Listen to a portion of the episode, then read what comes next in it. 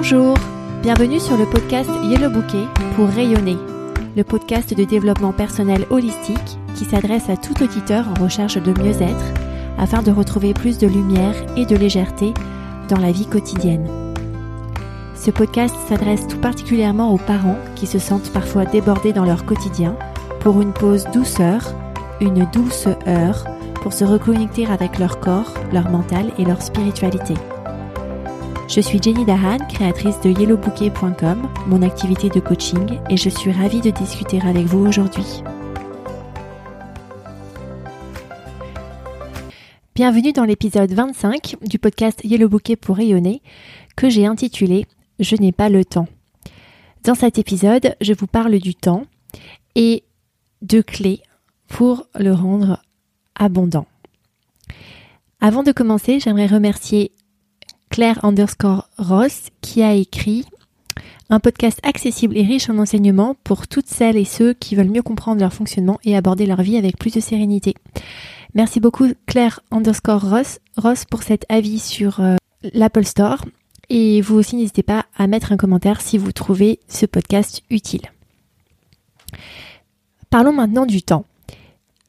Strictement parlé, tout le monde a en fait le même temps. On a tous 24 heures par jour, 168 heures par semaine. Ce qui fait qu'on a l'impression de ne pas avoir le même temps que les autres et moins de temps que les autres, ce sont ce qu'on pense du temps qu'on a. Quand on se dit j'ai trop de choses à faire, ou je suis en train de faire quelque chose que je ne, devrais, je ne devrais pas faire maintenant, là tout de suite, ou je n'ai pas le temps, c'est ça qui cause des émotions de stress, d'urgence, de résistance. Ces émotions négatives nous font faire des actions avec hâte et précipitation, nous les font parfois mal faire et en résultat pour nous-mêmes, on confirme donc que effectivement, on n'avait pas assez de temps et que le temps était une denrée rare pour cette tâche que nous devions effectuer ou pour cette journée que nous devions vivre. Quand on constate que notre expérience est une expérience de manque de temps, c'est souvent à cause de trois raisons. Ou bien un problème de priorité, ou bien un problème de non-intentionnalité, ou bien un problème de résistance, ou bien un peu des trois mixés à la fois.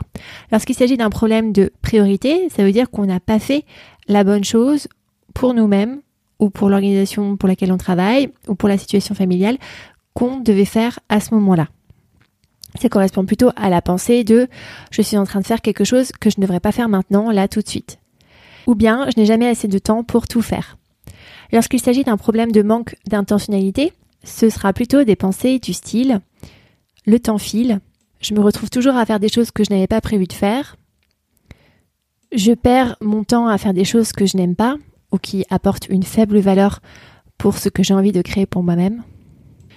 Et quand il s'agit d'un facteur de résistance, ça va être des pensées du style il y a sans cesse des imprévus qui font que l'emploi du temps de ma journée est complètement bouleversé. Très souvent, on va avoir un mélange de ces trois facteurs. Un manque de priorisation, un manque d'intentionnalité et de la résistance à cette nouvelle réalité qui nous donne des cartes de jeu qu'on n'a pas forcément envie de jouer. Une première clé pour rendre le temps abondant, c'est de changer son système de pensée pour que la non-priorisation ou le manque de priorisation devienne une bonne priorisation avec des pensées du style j'ai exactement le, temps qu'il me faut pour faire les choses qui comptent pour moi. Pour que le manque d'intentionnalité devienne de l'intentionnel, par exemple, je fais le choix de prioriser mon énergie sur ce sujet-là, maintenant. Et pour que la résistance à une situation et aux imprévus deviennent de l'acceptation, avec des pensées du style tout arrive au bon moment pour moi. Quand on cultive ce type de pensée, on est plutôt dans des émotions du domaine de la confiance. On sait quoi prioriser pour nous et ce qui est important pour nous. On est plutôt dans le domaine de la clarté, puisqu'on est intentionnel dans ce qu'on veut faire. Et on est plutôt dans le domaine de l'acceptation, puisque on sait que ce qui nous arrive est pour notre bien et qu'on va jouer euh, cette partie de cartes du mieux possible pour nous-mêmes. Une deuxième clé pour que le temps devienne une ressource abondante, bien comprendre à quoi sert la traditionnelle to-do list. Par défaut, beaucoup de personnes pensent que la to-do list, c'est la liste de toutes les choses qu'il y a à faire. En fait, la to-do list, c'est la liste qui vous permet de placer en dehors de votre tête, sur une feuille de papier, sur un fichier Excel, sur une note dans votre téléphone, tout ce que vous ruminez comme chose à faire. La to-do list, c'est en fait un emplacement pour parquer toutes vos idées d'envie de choses à faire, pour que vous soyez complètement présent pour traiter les priorités de votre journée les unes après les autres. Une to-do list devrait plutôt s'appeler une liste tout doux ou une liste toute douce pour vraiment vous permettre d'être 100% présent, présente dans ce que vous apprêtez à faire. Car ce qui compte, ce n'est pas les choses que l'on fait, c'est le type d'énergie qu'on met dans les choses qu'on fait. Et c'est ce type d'énergie qui va créer un résultat qui nous plaît ou nous déplaît. Si on est 100% présent dans ce qu'on s'apprête à faire, il est très fort probable que le résultat de ce qu'on est en train de faire nous conviendra davantage que si l'esprit est fractionné à penser aux prochaines choses qu'on doit faire à notre agenda ou aux choses qu'on n'a pas pu faire dans notre programme d'avant. Faire une liste de toutes les choses que vous avez envie de faire vous permet donc de libérer vraiment votre mental pour être 100% focus dans ce que vous faites dans l'instant présent. Et ça vous permet de rentrer dans des segments d'intention.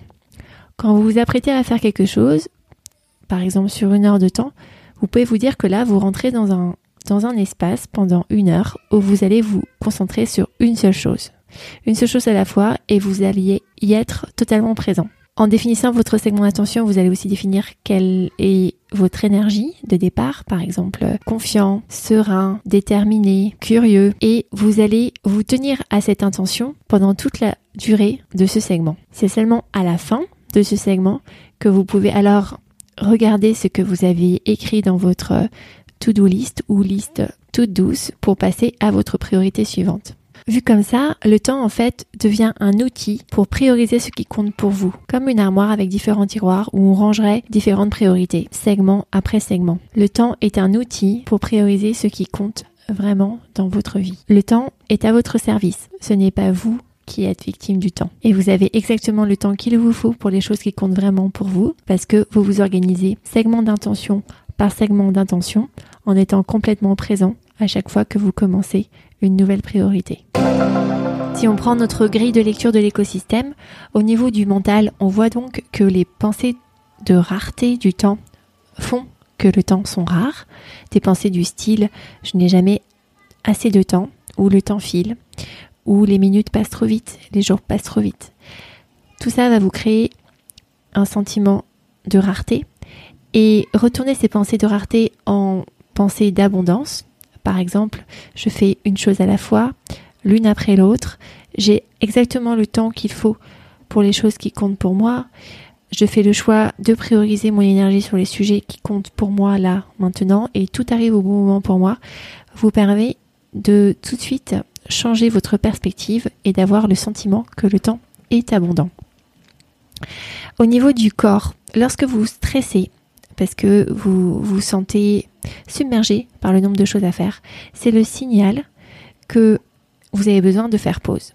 Vous avez besoin de faire pause, prendre du recul pour revoir votre priorisation, pour voir si vous êtes suffisamment intentionnel dans le temps que vous êtes en train de passer et pour voir si vous résistez à une circonstance en particulier. Et au niveau spirituel, ce ne sont pas les choses réalisées qui comptent, mais l'énergie avec laquelle vous faites ces choses. Si vous abordez un sujet avec une énergie de confiance, le résultat que vous allez créer pour vous, c'est un renforcement de votre confiance dans ce projet ou en vous-même. Si vous abordez une activité avec une énergie de découragement, le résultat que vous allez générer pour vous-même va être un résultat qui va renforcer ou prouver que vous aviez eu raison de vous sentir découragé au début. C'est vraiment l'énergie avec laquelle vous faites les choses qui compte le plus. Et changer votre vision de la to-do list en liste pour vous permettre une présence toute douce, c'est-à-dire une liste pour parquer toutes les, choses que vous remettez dans votre esprit afin d'être complètement présent lorsque vous exécutez vos priorités, vous permet d'avoir une énergie beaucoup plus positive dans vos segments d'intention. En exercice pratique, je vous invite à écrire un flot de pensée sur tout ce que vous pensez à propos du temps, afin d'identifier si vous avez des pensées qui génèrent plutôt des problèmes de priorisation, des problèmes d'intentionnalité ou des problèmes de résistance à la réalité qui vous entoure au sujet de ce temps.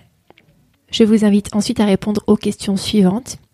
Comment est-ce que je peux faire exactement ce qui compte pour moi dans ce segment de temps imparti? Ceci vous permet de mieux prioriser. La deuxième question, c'est comment est-ce que je peux être plus intentionnel dans l'heure qui vient ou dans la journée qui vient et je vous invite ensuite à rentrer dans un segment d'intention pour être 100% présente quand vous effectuez une priorité que vous avez surfacée. Si vous avez trouvé cet épisode utile, partagez-le à quelqu'un qui se sent débordé. Je suis sûre que ça l'aidera. Merci pour votre écoute. À bientôt.